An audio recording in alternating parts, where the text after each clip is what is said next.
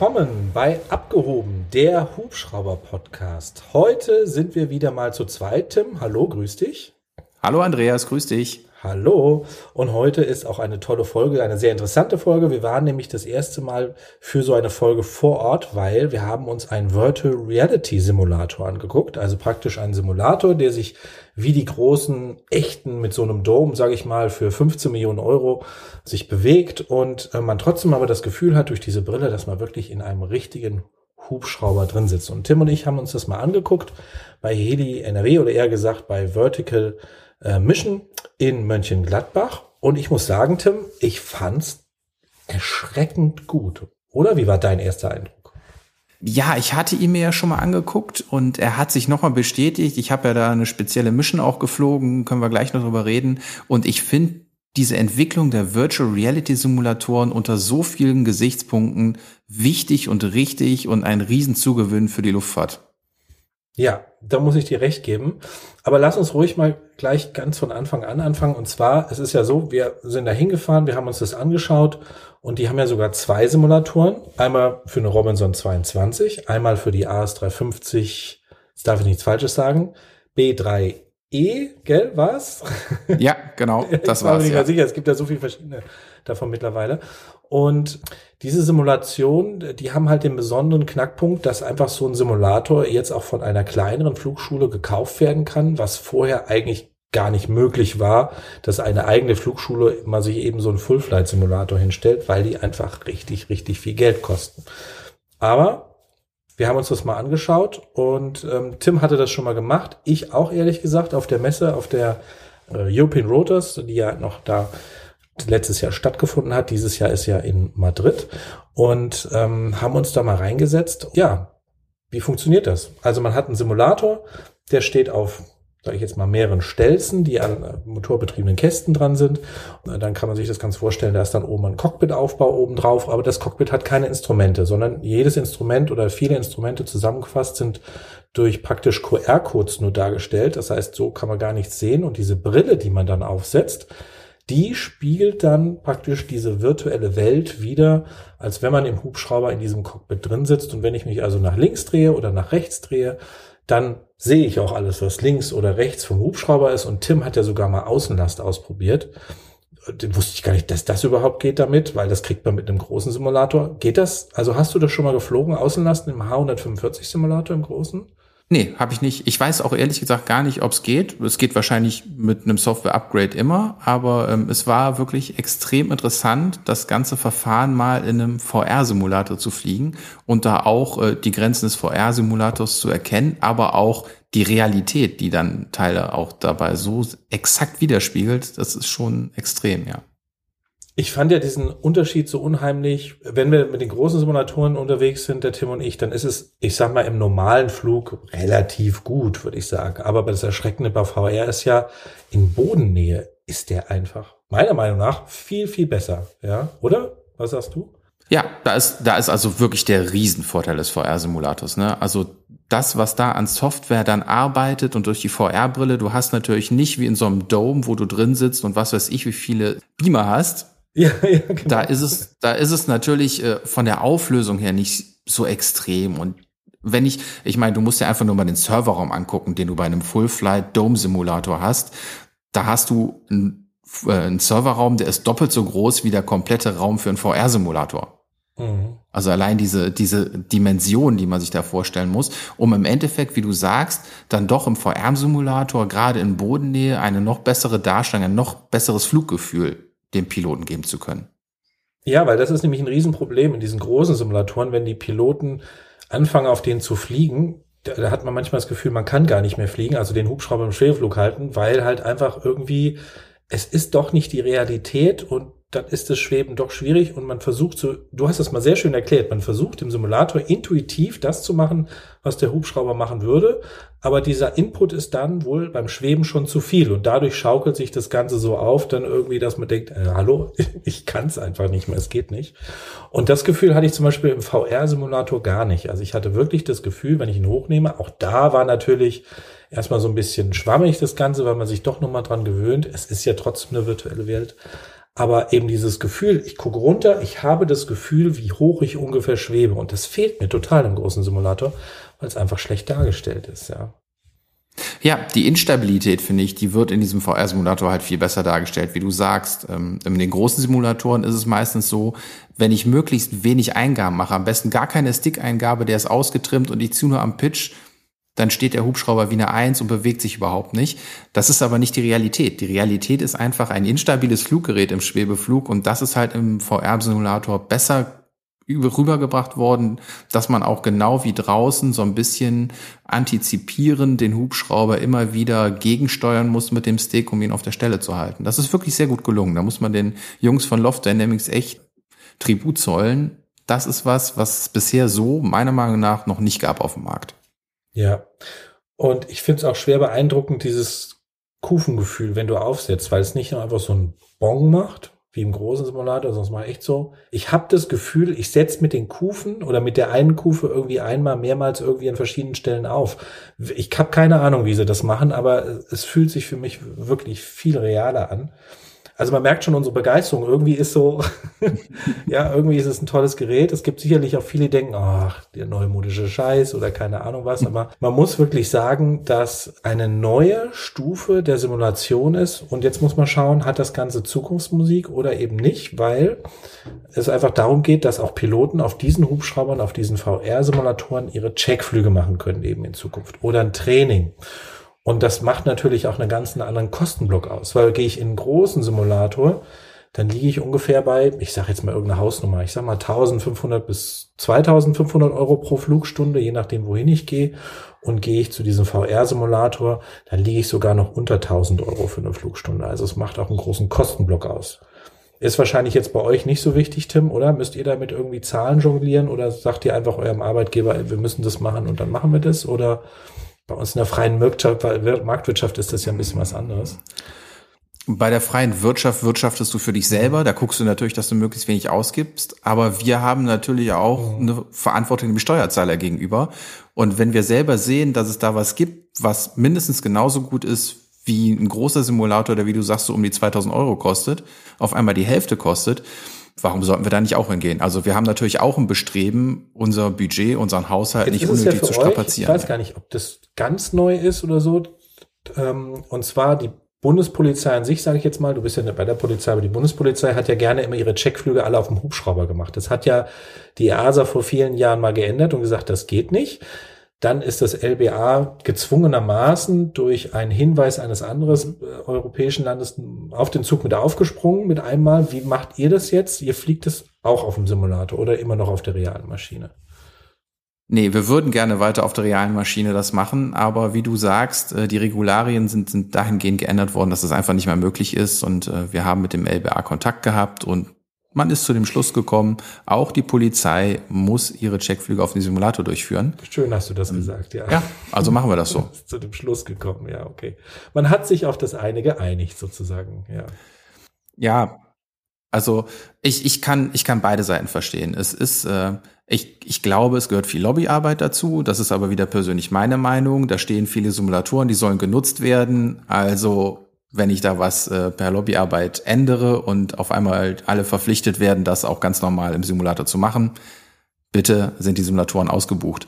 Auf der anderen Seite hat es einen Sicherheitsaspekt, den ich auch nicht verneinen kann. Wenn ich in einem Simulator Notverfahren abprüfe, steigen am Ende definitiv alle wieder gesund aus. Wenn ich das in der realen Maschine draus mache, bleibt ein Restrisiko da. Das ist nicht wegzudiskutieren. Aber du weißt es, wo wir operieren, in welchen Umgebungen wir operieren, das kann ich im Simulator nicht so gut abprüfen, gerade wenn ich so in die Confined Areas und sowas gehe. Da hätte ich schon lieber mehr das echte Gefühl draußen, weil das einfach wichtig ist, dass der Pilot das auch kennt. Also ich, ich fände so einen Wechsel ganz gut. Einmal Simulator, einmal echt, einmal Simulator, einmal echt. Da hätten, glaube ich, alle was von. Habt ihr denn auch damals, bevor ihr in Simulator seid, habt ihr da auch Autorotation mal geübt? Mit zweimotorigen Hubschraubern? Weil mit der E220 ist klar, könnte man das machen, aber zweimotorig? Oder wie habt ihr das denn gemacht? Power Recovery haben wir da gemacht. Also auch die Triebwerke ah, ja, okay. ganz mhm. normal in Flight gelassen. Ähm, es gab dann auch bei der 145, ich weiß nicht, ob du das auch mal gemacht hast, aus großen Höhen bis zu mhm. einer Mindesthöhe, wo man die äh, wieder von Idle auf Flight nehmen musste, konnte man mal probieren, wie es ist, mit den Triebwerken in Idle zu autorotieren. Aber auch das ist von Airbus ja jetzt wieder gecancelt worden, ist also gar nicht mehr möglich. Ja, okay. Ja, das ist ein interessantes Thema, einfach weil mir Autorotation Spaß macht. Und also im Simulator ist es zwar ganz schön, aber es ist trotzdem am Ende der Flair. Es ist halt, weil du merkst nicht, wie du in Bodennähe so richtig jetzt, wie hoch bin ich denn? Eigentlich gucke ich in einem Dome-Simulator immer nur, okay, ich habe jetzt, weiß ich nicht, 130 Fuß, jetzt mache ich meinen Flair, roll über und dann kommt irgendwann der Bogen, ich ziehe kräftig am Pitch und dann mache ich es nach Gefühl, aber nicht nach, ich sehe den Boden und habe jetzt ein Gefühl dafür, wie hoch ich bin. Ja, ist mehr so ein Automatismus eigentlich bei mir ja. im Dome-Simulator, als dass es so die Realität darstellt. Ja, super, sehr interessant. Ähm, Tim, dann lass uns doch mal anfangen mit, mit, mit deinem Flug. Du hast ja dann gleich den schwierigen Part gewählt, Außenlast am Hubschrauber und wie du vorhin schon gesagt hattest, ist, ich kann es überhaupt nicht beurteilen, ich bin noch nie Außenlast mit dem Hubschrauber geflogen. Du hast beides jetzt gemacht, im Simulator und in Realität. Wie würdest du denn sagen, war das im Vergleich? Weil ich glaube, das ist echt eine Schwierigkeit für so einen Simulator. Außenlast ist ja noch mal eine andere Hausnummer. Ja, also es ist natürlich, ich würde sagen, der Simulator kommt da an seine Grenzen. Es war okay dargestellt, aber es ist einfach super schwierig, weil du es einfach komplett aus dem Gefühl fliegst. Mhm. Und wenn ich im Simulator anfange, durch mit so einem Bodenfenster zu gucken, das, da kommt der VR-Simulator definitiv an seine Grenzen, dass er mir die Umgebung noch realistisch darstellt. Aber wenn ich das so ein bisschen ausblende und da auch wieder anfange, so ein bisschen mir andere Referenzen zu suchen und ein bisschen anders zu fliegen, dann funktioniert das ganz gut vor allem, ähm, was er sehr gut darstellen kann, ist halt die Länge der Außenlast, die ich darunter habe. Also er hat dann wirklich realistisch 25, 50, 75, 100 Fuß unter dir diese Außenlast, die man auch dynamisch quasi verändern kann. Also ich kann rein theoretisch auch eine Bambi Bucket Mission simulieren, mit Wasser aufnehmen, Wasser ablassen. Das war schon sehr interessant. Auch das Pendeln der Außenlast, ähm, in welche Richtung sie sich anzieht, mit welcher Stärke dieses Lastvielfache auf den Hubschrauber wirkt. Da kann man wirklich, glaube ich, sehr gut für eine Einweisung Piloten darauf bringen, wie ist das denn, eine Außenlast zu fliegen und welche neuen Dinge kommen da auf mich zu und an was muss ich mich da gewöhnen. Da kann man sicher in einem VR-Simulator die heikelsten Dinge quasi trainieren. Das fand ich echt in Ordnung. Aber wie gesagt, so das, das ganz fein Gefühl, also ich kann sie nicht ganz entspannt wirklich Zentimeter für Zentimeter auf dem Boden abheben, vom Boden abheben oder absetzen da kommt er dann langsam an seine Grenzen, aber dieses Grundhandling kann man darauf schon gut trainieren. Ja, weil es war früher so, ich glaube früher, ich habe es leider nicht mehr im Kopf. Du musstest, glaube ich, eine gewisse äh, Stundenanzahl oder fliegen, ich weiß es gar nicht mehr, oder annehmen, absetzen, keine Ahnung. Mittlerweile brauchst du ja nur noch eine Einweisung und dann muss jedes Unternehmen selber beschreiben, ähm, wie es das denn eben macht. Und so wie du es beschrieben hast, würde ich sagen, für jemanden, der es noch nie gemacht hat, ist es wahrscheinlich interessant, weil man ihm einfach schon mal so ein Gefühl vermitteln kann, wie das so ungefähr sich wahrscheinlich verhalten könnte, oder? Würde das helfen, wenn man sagt, wir machen mal 15, 5 Stunden Simulator, irgendwie probieren wir da mal so ein bisschen rum und dann gehen wir erst zur Maschine? Oder meinst du, nee, dann lieber zuerst und aber so mal so zwischendurch tut das ganz gut? Ich bin da eher der Typ wieder, der erst in die Maschine gehen würde. Mhm. Aber ähm, wenn er, wenn er das Verfahren dann mit einem Instruktor geflogen hat, nach zwei, drei Stunden, dann mal in den Simulator zu gehen und dann wirklich die heiklen Dinge einzuspielen. Wenn ich auf einmal eine fette Windböe von hinten bekomme okay. und absolut am Maximum war und dann ein Sinken reinkriege und mich entscheiden muss, schmeiße ich jetzt ab oder schmeiße ich nicht ab und auch wirklich mal durch einen Knopfdruck abschmeißen kann, dann sieht man nämlich erstmal, hat derjenige verinnerlicht, wo der richtige Knopf ist? Mhm. Trifft er die Entscheidung oder wartet er zu lang, bis ich dann im Vortex-Ring auf einmal bin oder ähnliches? Also das ist dann auch schon wieder interessant. Das ist dann das Schöne am Simulator. Man kann wirklich gefährliche Situationen durchspielen und die Leute noch mehr aufs Risiko vorbereiten. Das ist schon ganz gut. Schön erklärt, sehr guter Punkt, muss ich sagen. Ja, das stimmt. Das ist also von der Richtung macht das auch durchaus Sinn, wo man einfach sagt, hat er das verstanden und dann kann man doch nochmal die gefährlichen Sachen, weil er es jetzt schon so ein bisschen kann, eben durchaus mal simulieren. Ja, ich habe ja ganz, ganz einfach mit einer Platzrunde angefangen. Jetzt das so die Basics sozusagen, einfach nochmal, um da reinzukommen so ein bisschen. Aber ich fand es, wie gesagt, wirklich gut. Wir sind erstmal rausgestartet. Ich habe nach und nach die Kontrollen bekommen. Dann habe ich eine Platzrunde gemacht, einfach mal eine normale Landung dahin, um ein Gefühl dafür zu bekommen. Und ähm, dann ähm, ließ mich Vertical Mission einmal zu diesen, da gibt's so spezielle, wie muss man sich das vorstellen? Ich sag mal, wie so Pyramiden mit verschiedenen Steigungen pro Schenkel eigentlich gesehen. Da kann man dann praktisch Schräghanglandungen üben. Sowas würde ich mir in so einem großen Dome-Simulator, also glaube ich, könnte man nicht so gut üben wie da, hatte ich das Gefühl. Also da hatte ich schon, wenn ich in einem großen Simulator sitze und ich muss da eine Schräghanglandung machen, das ist schon irgendwie so, ja, wann sind wir denn unten? Und da ging das Gefühl doch eher dahin, wo ich sage, cool, das passt so auch mit meiner Vorstellung, wann ich ungefähr unten bin. Allein auch die Auflösung ist toll. Ist einfach toll, was man da so in Bodennähe gezaubert hat, kann ich nicht anders sagen. War sehr interessant, so dass man auch, wenn man da mit der linken Kufe zuerst dran sitzt, dann hat man wirklich dieses Gefühl, ich bin jetzt irgendwie am Hang dran, oh ja, ich brauche ein bisschen weniger Pitch, ein bisschen mehr linken Stick und so weiter und ähm, um den Hubschrauber da dran zu drücken, war für mich sehr beeindruckend und genauso gab es ja an der Stelle auch, aber das haben wir nicht ausprobiert, gab es eine Autobahn mit einem schweren Verkehrsunfall. Ähm, das haben wir aber dann ausgelassen. Da sind wir dann noch anders weitergeflogen. Von der Technik her, Tim, war es ja, glaube ich, so, es war nur dieser eine Raum. Ne? Also da steht nur der Simulator drin, rechts der Serverschrank, das Bedienpult. Fertig. Oder? Ja, ja, ich habe auch äh, gefragt, ich war, ich, wo der Server ist, und dann war es wirklich nur dieses eine kleine Teil, wo ich gedacht habe, das wäre quasi der Generator für den Motor, der das Ding bewegt oder so. Aber nein, das war nur dieser eine Serverschrank. Es waren drei oder vier Bildschirme. Ähm, es war wirklich relativ wenig. Und wenn wir jetzt sagen müssten, wie groß ist der Raum? 25 Quadratmeter würde ich circa schätzen. Ja, hätte ich jetzt Und da passt alles be be da passt alles bequem rein. Also das war jetzt nicht irgendwie alles in eine Ecke gestellt oder so. Das war ein angenehmer Raum, dem, in dem man gut trainieren konnte. Und wir waren ja sogar gleichzeitig mit vier, fünf Leuten da drin. Also es war nicht so, dass da irgendwie nur zwei Platz haben, sondern also es war wirklich angenehme Größe mit Klimaanlage so dass man da also wirklich schön operieren kann und das mal zwei, einmal die Robinson, einmal die, die AS350, hat jeder seinen eigenen Raum. Also das fand ich auch sehr, sehr schön gelöst, irgendwie, wo man einfach sagt, das kriegt man auf einem kleinen Platz untergestellt, weil das ist eigentlich so die Dimension, die man, glaube ich, braucht, auch für einen FMPT2 ungefähr. So ungefähr die Größe müsste es, glaube ich, sein. Der ja kein Full Flight ist, sondern eben einfach nur als ähm, ja, Verfahrenstrainer dient, sozusagen der FMPT2. Und sie waren natürlich stolz wie Oscar und das kann ich auch verstehen, weil jetzt die Dinger wirklich zugelassen sind. Also wirklich der AS350 Simulator als echter Full-Flight Simulator mit Urkunde dafür zugelassen ist, dass man darauf trainieren und auch Checkflüge abnehmen kann. Ja, das ist ja immer das Entscheidende. Das, da, da kommt dann so langsam die Lizenz zum Gelddrucken, ähm, wenn man dann wirklich Checkflüge auf so einem Simulator ableisten kann. Weil das ist ja dann auch echt interessant. Also äh, dann fangen alle an zu überlegen, oh, okay, das Ding ist vom Amt abgenommen, das scheint echt richtig gut zu sein, dann kommt Drive in die Sache.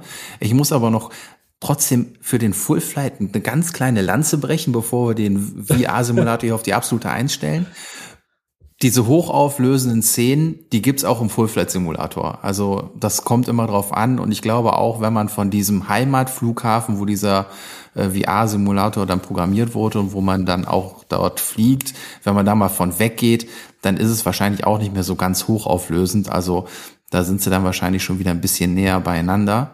Und ich muss auch sagen, das, was mir beim Full Flight besser gefällt, ist, dass ich das echte Cockpit habe mit genau allem, wie ich es auch draußen habe und ich bewege es selber und es, es ist von der Haptik her schon eine andere Nummer. Also es, ich glaube, man muss da schwer unterscheiden, für was man es genau nutzen will. Ich bin auch gespannt, wie dann dieses Crew Resource Management Training oder auch dieses Multipilot Training dann irgendwann in so einem Simulator aussehen wird, wenn man da zu zweit sitzt mit VR-Brillen und da frage ich mich auch, sitzt man da zusammen in einem Cockpit? Sitzt man in zwei verschiedenen Cockpits? Ist man überhaupt im gleichen Raum, im, in der gleichen Stadt, im gleichen Land? Kann man die zusammenschalten? Das gibt's ja auch schon so bei Hoist-Simulatoren, mhm. dass man gar nicht zusammen irgendwo sitzt, sondern dass die dann outgesourced sind. Das ist, glaube ich, so die nächste äh, Eskalationsstufe im Bereich VR-Simulatoren, die dann auch wieder interessant wird, wenn man auf einmal äh, Multi-Pilot-Checkflug abnehmen kann und der eine sitzt in Sydney und der andere sitzt in Stavanger und trotzdem machen sie den gleichen Checkflug zusammen. Das stimmt, das wäre auch eine sehr interessante Sache. Ähm, bei der Haptik, da gebe ich dir recht, das ist natürlich alles noch so mit der Brille. Du musst, du fasst da zwar hin, du siehst auch einen Arm mit einer Hand, die irgendwo im Cockpit das greift und diesen Schalter mhm. theoretisch umlegt und so weiter, aber da hast du vollkommen recht, wenn man im richtigen Cockpit sitzt, ist es halt das richtige Cockpit, ja. Also dafür ist dann natürlich der Full Flight Simulator mit dem Dome wieder gut, wo du sagst, ich, ich sitze in einem Cockpit und kann diesen Schalter anfassen von den Triebwerken oder den Hebel zurückziehen. Ich habe diese, diese Haptik eben einfach dabei und wahrscheinlich auch die Bedrohungslage, weil es eben einfach doch das Heimatcockpit ist, wo alles brennt und leuchtet, wenn irgendwie der Prüfer von hinten irgendwas einspielt ähm, und du versuchen musst, das ganze Ding irgendwie zu retten, ja. Das stimmt, da gebe ich dir recht, ja. Was aber trotzdem auch für den VR-Simulator nochmal interessant ist, und das gab es eigentlich noch nie, du kannst diesen Simulator in einen Anhänger einbauen lassen und kannst von Station zu Station fahren und da deine Piloten vor Ort checken. Also, wenn das mal irgendwann ja, kommt. Absolut. Achso, Entschuldigung. Also, ja. Nee, alles gut. Also, wenn, wenn du da nicht mehr standortgebunden bist, das fand ich auch, äh, das hatten die ja genau auf diesen Messen gemacht. In so einen Pferdeanhänger war es, glaube ich, den Simulator eingebaut. Und wenn ich mir das jetzt alleine für unsere Staffel mit zwei Standorten angucke, das heißt, ich könnte den immer wieder hin und her fahren und die Piloten an ihrem eigenen Standort trainieren lassen. Ich könnte, wenn wir das mal nicht brauchen, an eine andere Staffel ausleihen zum Beispiel. Also, dass da eine Mobilität äh, generiert werden kann, finde ich auch hochinteressant. Gerade weil du halt den Simulator einmal anschaffst und nicht für jeden Standort dir so einen Simulator holen musst. Ja, und vor allen Dingen auch, ich bin gespannt, es soll ja die H145-Version rauskommen, für IA zugelassen, für MCC zugelassen, für Multipilot, glaube ich, auch zugelassen. Also MCC brauchst du eh zwei Piloten in einem Cockpit. Wo da die Reise hingeht, ob man dann sagt, gut, das war jetzt dann doch ein bisschen viel auf einmal irgendwie, oder ob es dann doch in eine neue Richtung einfach einschlägt. Im Moment bleibt uns ja eh nichts anderes übrig, weil für unsere Muster gibt's ja den VR-Simulator gar nicht. Wir gehen da ja auch zu verschiedenen Anbietern. Stimmt, wo geht die eigentlich hin für die H145? Darfst du das erzählen? Ja, darf ich erzählen. Das war ein ganz normales Vergabeverfahren. Wir gehen zur ADAC Hems Academy nach Bonn-Hangela. Das ist auch von uns das nächste. Da muss man nicht äh, mehrfach reisen. Ja, da gehen wir auch hin. Richtig. Jetzt ist vielleicht für die Leute, die sich damit nicht so auskennen, Tim, wie oft müssen wir in den Simulator? Ich glaube, ihr müsst ein bisschen öfter in Simulator als wir. Also wir müssen wirklich nur unseren äh, jährlichen Checkflug darauf ablegen. Ansonsten müssten wir rein theoretisch da gar nicht drauf trainieren. Wir gucken, dass wir trotzdem jeden Piloten für zwei weitere Stunden im Jahr auf den Simulator kriegen. Um einfach auch da eine Chance zu haben, den zu bestehen. Den Checkflug. Ja, ja wir, wir gehen zweimal im Jahr hin. Einmal für den Checkflug an sich und einmal für den OPC in der Mitte sozusagen. Gehen wir zweimal im Jahr in Simulator mhm. und ähm, machen das auch in Bonn bei der Hems Akademie Vielleicht sehen wir uns da ja mal, keine Ahnung, mal gucken. Ja, ich habe schon äh, viele dort getroffen, ähm, auch von unseren treuen Podcast-Zuhörern, die mich davon einmal angesprochen haben, sei es vom ADAC selber oder ähm, auch von der Bundeswehr, die dort auch zeitweise ist. Äh, bin ich jetzt gerade vor zwei Wochen angesprochen worden von einem Hörer von uns. Ach, bist du das nicht von dem abgehoben Podcast? Ja, das ist dann witzig. Da läuft man sich so auch wieder über den Weg. Okay, also witzig. Ja, dich erkennen die wahrscheinlich eher, weil du die Polizei, du gehst dann in Polizeiuniform dahin oder privat? Nee, nee, da gehen wir in Zivil hin. In das Zivil, hat ja okay. im Prinzip so keine Außenwirkung. Nee, hätte ja sein können, dass man dich dann erkennt, weil man sagt, ja, Polizei hier muss ja dann irgendwie so und so weiter, deswegen, aber da haben sie dein Gesicht erkannt, siehst du mal. Ja, du siehst ja immer angeschlagen, ne? Dann steht da äh, PFST NRW, ja. Polizeifliegerstaffel NRW und ich hatte auch gesehen, nach uns ist die Bundeswehr drin. Mal gucken, wer von der Bundeswehr da kommt.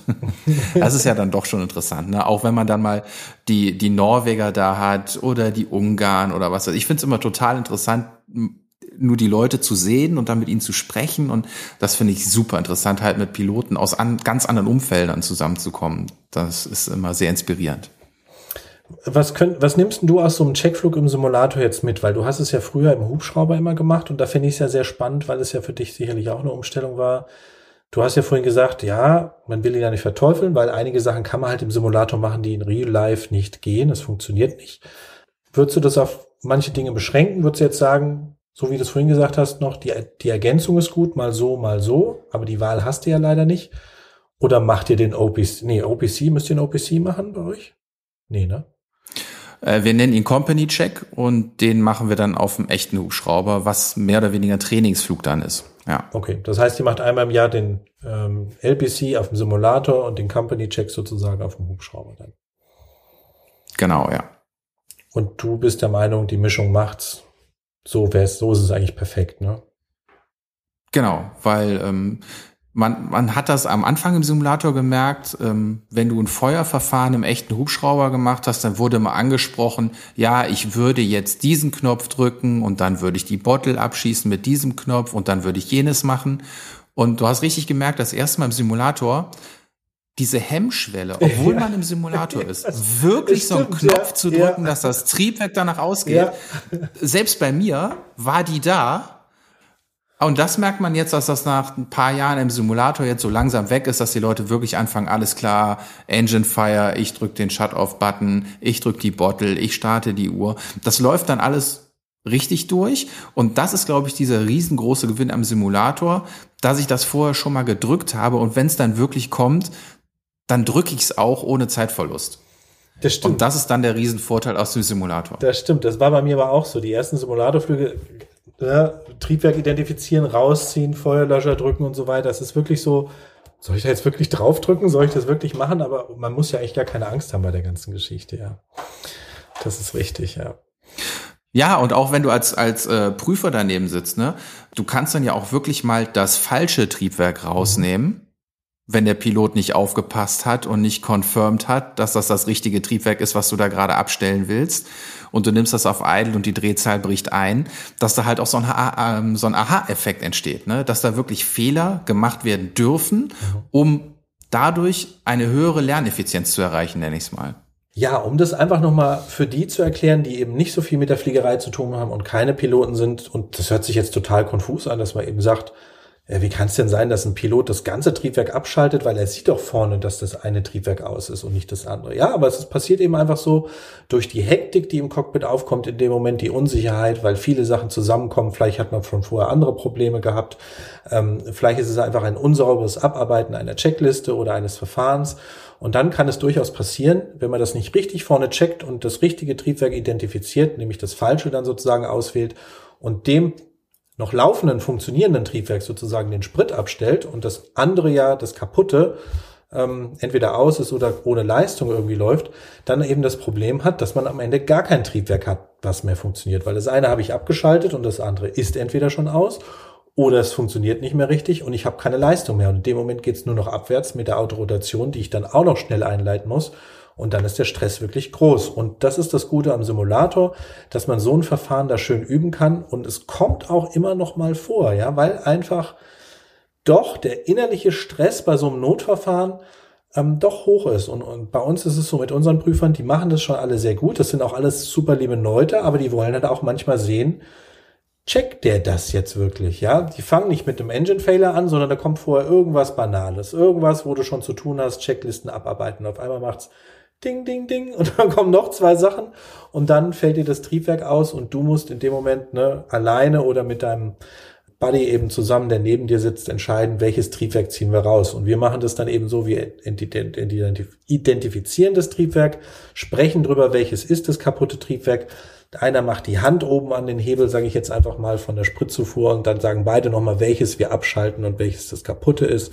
Und dann wird der Sprit rausgezogen. So funktioniert das dann. Und dann hat man hoffentlich das Richtige ausgemacht und das Ganze eben noch mit dabei. Ja, aber es ist wirklich, wie Tim sagt, es ist doch schon so ein bisschen Realität und Respekt davor, sowas abzuschalten, weil es geht ja in dem Moment dann eben um eine Notsituation, die ich im Cockpit habe. Ja, und ich kenne keinen, der das nicht als realistische Situation dann noch einschätzt. Also wenn man da von außen sitzt dann denkt man sich so, ach komm, es ist doch nur ein Simulator, es passiert doch gar nicht wirklich. Aber wenn ich da an den Steuern bin und das ist, sieht alles trotzdem so realistisch aus im Cockpit und wenn ich dann Engine Fire kriege, dann hat man trotzdem Stress. Wahrscheinlich nicht so einen großen Stress wie draußen, wenn das passiert, im echten Hubschrauber, aber der Stress ist da und dann passiert genau das, was Andreas erzählt hat. Es passieren einfach Fehler und ähm, das hört sich jetzt böse an, aber ähm, als Instructor, als Prüfer da hinten drin bin ich froh, wenn Fehler passieren weil ich weiß, wenn sie hier im Simulator gemacht werden, ist die Chance, dass draußen dann richtig gemacht wird, aus dem Learning, was ich hier hatte, sehr viel höher. Ja, das äh, hast du gut gesagt, weil man lernt ja durch diese Fehler immer einfach. Fehler machen ist wichtig und Fehler machen ist gut, weil man einfach normalerweise jedenfalls daraus lernt und sagt, verdammt, und das ärgert. Also mich ärgert das persönlich immer, wenn ich dann, wenn ich denke so, warum? und wenn man sich das dann hinterher nochmal anguckt, diese ganze Session, die wird aufgezeichnet, im Simulator, übrigens bei beiden Simulatoren. Also bei VR wird es aufgezeichnet und auch Bei dem Dome-Simulator wird es aufgezeichnet. Man hat die Bilder aus dem Cockpit, welcher Schalter wurde gedrückt, welcher Hebel wurde umgelegt, was haben die Piloten gemacht, da gibt's eine Kamera extra drin, wie war das dargestellte Bild. Also man kann dann wirklich nochmal Schritt für Schritt jede Sekunde durchgehen und sagen, guck mal, da war der Fehler, das, ne, das, da war das Problem eben einfach. Und das hilft dann hinterher doch nochmal weiter, sich selbst zu analysieren und zu sagen, okay, da achte ich das nächste Mal drauf, möchte es gerne besser machen. Hm. Ja, das ist definitiv so. Und ich, ich sehe das auch jedes Mal, wenn da irgendwo eine Autorotation gemacht wird und die ist nicht gut gegangen. Also keiner von denen, die ich da bis jetzt drin hatte, haben gesagt, okay, dann gehen wir jetzt halt raus, sondern nee, setz mich da nochmal hin, ich krieg das irgendwie hin. Also da ist dann auch schon mhm. so das selber Challengen, ja. äh, ich gehe hier nicht raus mit einem gecrashten ja. Hubschrauber, sondern ich will das einmal noch gut fliegen zum Schluss und das pädagogisch dann auch wertvoll und das macht man dann natürlich noch. Das ist wie in der, äh, in der Hubschrauberpilotenausbildung. Du hörst die Session nur mit einer guten Landung auf und nicht, wenn sie irgendwie so dong nochmal hingesetzt wurde. Ne? die letzte ja. Landung ist ja immer die, die muss wenigstens gut sein, das stimmt, ja. Das ist richtig. Aber so mache ich es auch gerne. Ich möchte es gerne dann nochmal schaffen und frage, haben wir die Zeit noch, können wir das nochmal machen, weil es, ähm, ja, ich will es einfach mal richtig machen und äh, das ist wirklich ganz gut dafür, dass es die Simulatoren gibt. Kann ich nicht anders sagen. Hm. Und was ist jetzt, ich frage mich halt wirklich, was ist jetzt das Bessere, ne? Also ich glaube, es ist eine gute Entwicklung bei dem, was wir jetzt hoffentlich dann auch bald VR2-Mod haben, dass wir halt äh, Simulatoren relativ nah verfügbar haben, relativ preisgünstig verfügbar haben. Ähm, für mich ist halt immer noch so die Haptik gegen das Fluggefühl, das muss man noch gegeneinander abwägen. Aber ich finde diese VR-Simulatoren, die haben so viel Vorteile und die sind ja gerade erst am Anfang. Mhm. Also die Full, die Full-Flight-Simulatoren, die sind, glaube ich, jetzt so die Dinosaurier, die sind durchentwickelt. Natürlich kann man wieder bessere Beamer entwickeln, besseres dies, besseres das. Aber dadurch, dass die Kosten so viel höher sind als für die VR-Simulatoren, kann ich mir vorstellen, dass wenn die sich dann auch noch mit äh, künstlicher Intelligenz so ein bisschen paaren, dass das in den nächsten Jahren sowas von durch die Decke geht, dass wir diese Domes fast alle abbauen können. Du meinst bei künstlicher Intelligenz, wir sitzen draußen, trinken eine Tasse Kaffee und unsere, unsere, wie heißt es nochmal, Avatare sitzen im, im Simulator und fliegen für uns, ja? Also ich meine nicht künstliche Intelligenz im Sinne von Menschen, die dann im Hubschrauber sitzen, sondern künstliche Intelligenz im Sinne von Umwelteinflüsse, alles Mögliche, von, von Fluggefühl, was da dann auf einmal möglich ist, vielleicht durch andere Rechner mit künstlicher Intelligenz da einiges einzuspielen. Wir haben das ja jetzt auch schon gesehen, ähm, was da möglich ist an Sonneneinstrahlung, an, an Tageszeit, an Schattenwurf, an, ne? Also, das ist in dem VR-Simulator alles schon ein bisschen feiner als das, was ich im Full-Flight zwar auch einstellen kann, was aber ja schon sehr festgefahren ist. Und das macht im äh, VR-Simulator schon das Gefühl, als wäre das ein bisschen näher an der Realität dran, dass ich wirklich geblendet werden kann und äh, Dinge dann irgendwo im Schattenwurf verschwinden. Du hast das vorhin schon schön gesagt, es kommt wirklich darauf an, was man damit eigentlich trainieren möchte, weil äh, will ich diese Haptik haben im Cockpit selbst, ja, Schalter in echt anfassen, umlegen, Hebel ziehen und so weiter? Oder will ich einfach nur mal ein Fluggefühl haben, wo die Schalter eine untergeordnete Rolle spielen, aber es geht darum, weiß ich nicht, ich sage jetzt mal, die Platzrunde sauber zu fliegen, eine Schräghanglandung zu machen. So Standardverfahren eben jetzt, wo man nicht so viel Knöpfchen drücken muss und Hebel ziehen muss, eben bei der Geschichte. Und ähm, dann darf man sich auch als Außenstehender nicht vorstellen, dass jetzt, egal in welchen Full-Flight-Simulator mit Dome ich gehe, dass dort überall die Auflösung und die Grafik und alles komplett gleich ist. Also es gibt jüngere und ältere Dome-Simulatoren. Manche sind durchaus 10, 15, teilweise sogar 20 Jahre alt und die kann man gar nicht mehr so weit aufrüsten, dass die mit den Bildern von heute, wenn ich neu bauen würde, mithalten können. So, wenn wir zum Beispiel nach Frankreich gehen, in den EC 155 Simulator, kannst du aber glauben, dass das ein Riesenunterschied zu denen in Bonn ist, was diese Grafik angeht oder was auch die Geschwindigkeit angeht von einem Input. Das sind nur Mikromillisekunden, sage ich jetzt einfach mal, aber der, dein Kopf ist nicht blöd, der merkt das. Und deswegen wird in so Simulatoren, wo die Grafik wirklich noch nicht so gut ist wie bei der neuen Generation, wird die auch schneller schlecht. Ist einfach so, weil das Auge auch merkt mit dem Feeling zusammen, das passt irgendwie nicht alles. Die Realität sieht eben doch anders aus und deswegen haben wir da echt Kandidaten, die ähm, in Bonn oder ich sag mal bei anderen Simulatoren top performen und dann gehen die in so einen älteren Simulator rein und dann geht's total in die Hose, weil einfach der Kopf sagt, nee, das passt hier nicht, ich muss raus nach einer halben Stunde, ja. Gibt's ja. Simulator Sickness ist ja leider noch nicht anerkannt als Krankheit, aber ist nun mal wirklich so, ja. Aber schön, dass du es ansprichst. Genau das Thema wollte ich nämlich auch noch ansprechen, weil ich weiß nicht, ob es beim VR-Simulator besser oder schlechter ist. Also da fände ich es mal super interessant, wenn da draußen vielleicht jemand ist, der schon mal diese Probleme mit Simulator Sickness hat. Ähm, ob der vielleicht auch mal so einen VR-Simulator ausprobiert hat, ob das besser ist. Also gefühlt für mich komme ich mit einem VR-Simulator besser zurecht als mit so einem äh, Dome-Simulator. Da ist, sind so die ersten zwei, drei Minuten für, ich auch, für mich auch immer so ein bisschen komisch. Beim VR-Simulator habe ich mich sehr, sehr schnell heimisch gefühlt, muss ich sagen. Also es ging eigentlich von jetzt auf gleich, da hatte ich dieses Fluggefühl. Genau, ja. Wobei ich sagen muss, beim VR-Simulator habe ich ja bis jetzt nur diese, wie lang waren das? Viertelstunde, die ich da drin gesessen habe ungefähr. Ne? Ähm, lass es Viertelstunde gewesen sein oder 20 Minuten mitgemacht. Da muss ich sagen, im Simulator selbst habe ich nicht gemerkt, aber als ich dann später unten stand, dachte ich so, okay, irgendwie. Also ich habe so einen Hang zu Simulator Sickness. Ich bin jetzt nicht so jemand, der nach einer halben Stunde, Stunde irgendwie dann völlig außer, Gefecht ist, aber so nach zwei Stunden im Dome-Simulator merke ich, okay, jetzt reicht's dann auch. Erstmal, ich brauche mal irgendwie eine Pause. Manchmal auch nach drei Stunden dann irgendwie so. Aber da habe ich so nach 20 Minuten gemerkt, okay, hier ist schon so ein Feeling, aber ich wusste nicht, ob es davon kommt, dass wir die Session abgebrochen haben und ich dann da unten stand. Ähm, vielleicht hätte ich es auch einfach länger durchgehalten und dann hinterher nach einer Stunde oder zwei Stunden das gleiche gemerkt. Das kann ich halt so jetzt nicht ähm, beurteilen irgendwie und so weiter. Aber ja, ich glaube, es ist auch was für Leute, die ähm, im großen Simulator nicht klarkommen. Die müssten mal im VR-Simulator probieren, ob es besser ist oder ob es genauso ist.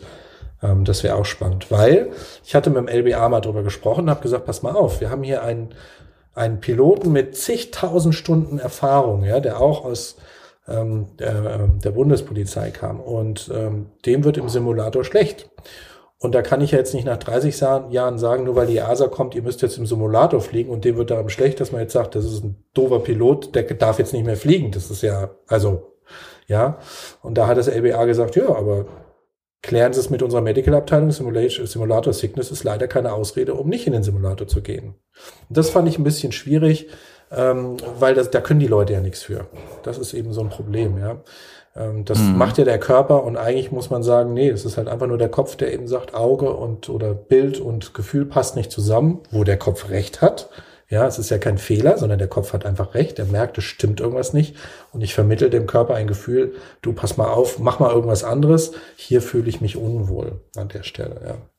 Tja. Hm.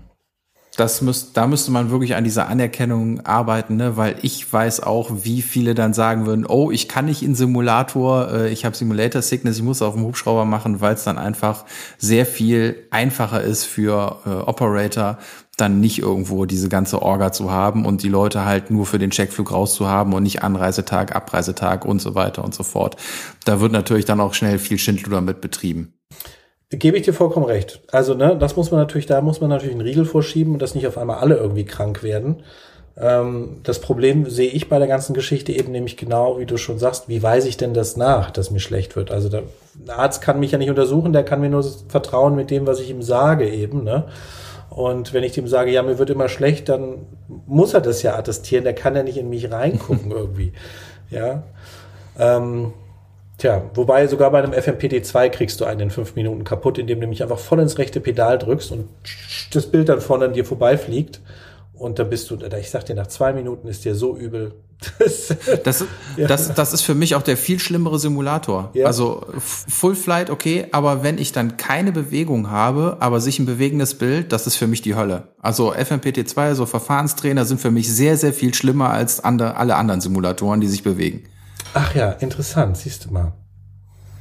Das ja. ist bei FMPD2 habe ich, also so ein Blödsinn macht man natürlich normalerweise nicht, dass man da ins richtige Pedal drückt und sich dann selber abschießt. Aber nee, wenn ich da drin fliege, da kann ich drei Stunden, vier Stunden, fünf Stunden am Tag kein Problem. Ich habe dann eher das Problem im richtigen Simulator, wenn ich da dann irgendwie mit der Zeit sage, so jetzt ist, jetzt ist auch mal gut. Vor allem dieses, wenn du die Motion drin hast und der Prüfer setzt dich unten von der Piste, wo du abgesetzt hast, nochmal so zurück in Anflug oh, tödlich. dann muss ich die Augen zumachen, warte, bis der mich versetzt hat und dann mache ich sie wieder auf. Ja. Sonst ist äh, ja. ganz schwierig, ja.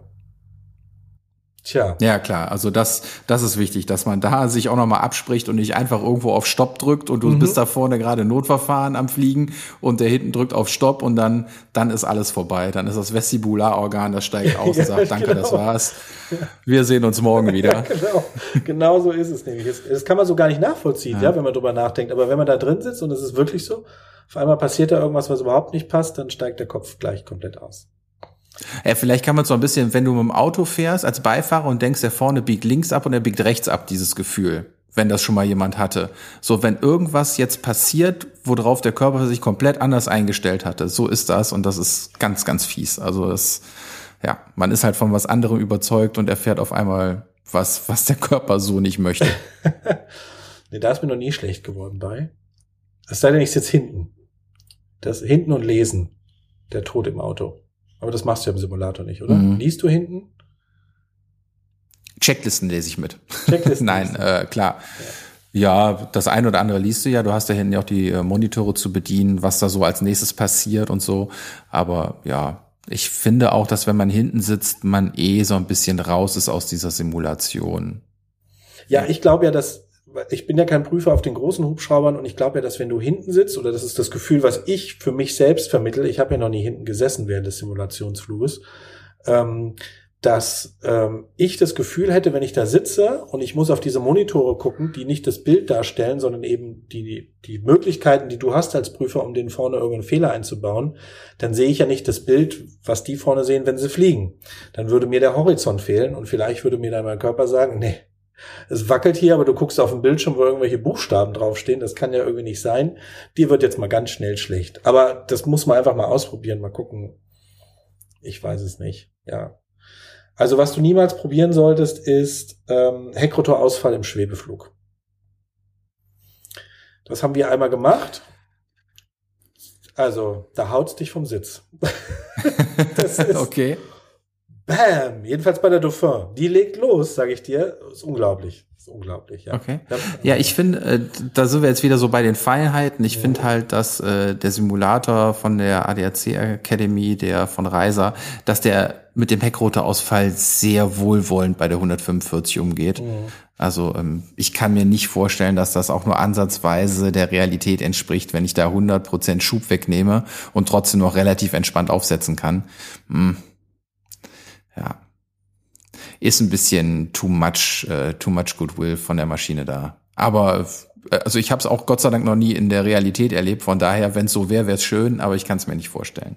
Aber da kommen wir jetzt in die Feinheit von den Simulatoren. ja, genau, richtig, ja. Ja, Tim, wenn wir das abschließend jetzt einfach nochmal vergleichen wollen, das Thema VR-Simulator mit dem Dome-Simulator, ähm, wenn ich da mal anfangen würde, dann würde ich sagen, ich fand es extrem beeindruckend, dieser Virtual Reality Simulator. Das ist ja der erste, den es überhaupt gibt, wo die schon einsteigen sozusagen. Ja, da, da waren wahrscheinlich die Dome-Simulatoren, bevor wir geflogen sind, an einer ganz anderen Stelle. Dass das doch extrem beeindruckend ist, du aber im Dome-Simulator den großen Vorteil hast, du hast ein echtes Cockpit. Du hast kein virtuelles Cockpit, du hast richtige Schalter, Du hast vielleicht auch richtigen Rauch, ich weiß es nicht. Ähm, aber du hast auf jeden Fall was Richtiges zum Anfassen. Aber du hast ein Bild, was nicht mehr ganz so genau ist, eben im Gegensatz jedenfalls zu dem, was ähm, ich dort gesehen habe. Von daher würde ich sagen, extrem beeindruckend, gibt neue Möglichkeiten. Ich bin gespannt, wo die Dinger in 10, 15 Jahren stehen und wann der erste große sagt, statt was kostet so ein Dome-Simulator? 15 Millionen, 10 Millionen, 20 Millionen? Ich habe keine Ahnung. Ich glaube, du bist da eher bei 20 plus, ja. Wo, wo, auch immer. Wir machen das nicht. Wir nehmen mal so einen kleinen von der zweiten Generation und probieren mal, ob das was ist. Ähm, wir müssen uns überraschen lassen. Aber ich bin sehr gespannt. Ich fand es sehr beeindruckend, ähm, wo die anfangen. Ja, ich auch. Ich bin jetzt auch auf die Conversion, auf die großen Muster, auf das große Muster 145 gespannt, gerade wenn es dann auch an zwei Piloten geht. Das wird unfassbar interessant, was da dann auf einmal vielleicht möglich ist. Und dann kommen wir in echte Konkurrenzsituation.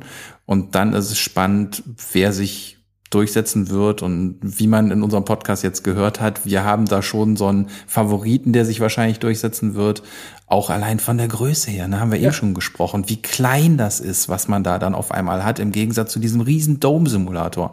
Ähm, ja, also man darf gespannt sein. Ähm, was ich noch erwähnen wollte, so ein Dome-Simulator kann man nur stundenweise buchen. Und was wir bei Vertical Mission erfahren haben, da kann man auch 20 Minuten Sessions buchen. Also das heißt, wenn man das auch einfach mal ausprobieren will, man muss nicht direkt eine ganz teure Stunde nehmen, man kann auch sagen, man nimmt 20 Minuten und der ein oder andere, dem reichen die auch einfach gerade am Anfang. Ähm, weil das alles halt gar nicht so intensiv von der Wartung ist wie ein Full-Flight-Simulator, muss man den nicht anwerfen und dann erstmal laufen lassen, dass der sich amortisiert, sondern man kann ihn einfach anmachen. Klar, der braucht auch ein bisschen hochzufahren, aber da amortisieren sich schon die 20 Minuten. Äh, von daher auch ein Riesenvorteil, dass ich nicht immer nur stundenweise buchen kann, sondern auch in 20 Minuten Slots. Ja, und einfach nur mal um dieses Gefühl zu bekommen, wie so ein Hubschrauber fliegt und wie sich das alles so anfühlt und so weiter, dafür ist das großartig. Also wer das wirklich mal ausprobieren will, ähm, der kann da auf jeden Fall definitiv schnell einsteigen bei 20 Minuten und das einfach mal ausprobieren. Aber drückt nicht ins rechte Pedal volle Brülle. Macht das nicht im Schwebeflug. auf keinen Fall. Dann seid ihr nach zwei Minuten wieder raus. Toll, Tim. So sieht's aus. Ja, vielen Dank für deine Zeit. Ja, danke für deine. Und wer interessiert ist, ne, der soll sich an Vertical Mission wenden. Wir wollen uns nochmal bedanken, dass ihr uns eingeladen habt. Es war wieder eine Freude, bei euch zu sein. Sehr schön gelegen am Mönchengladbacher Flughafen und definitiv für den äh, Virtual Reality Simulator eine Reise wert. Ja, toll. Fand ich auch. Also vielen Dank auch nochmal an die ganze Crew von Vertical Mission. Kann ich auch nur zurückgeben. Vielen Dank für diese Zeit, für die Einladung, für diese Möglichkeit, die ihr uns gegeben habt. Und äh, wenn dazu Fragen sind, gerne in Instagram bei uns nochmal uns eine Nachricht schicken und wir werden dazu auch definitiv nochmal ein Posting machen. Da könnt ihr dann auch nochmal was zu schreiben. Dann macht's gut und bis bald. Ja, macht's gut, bis bald. Tschüss.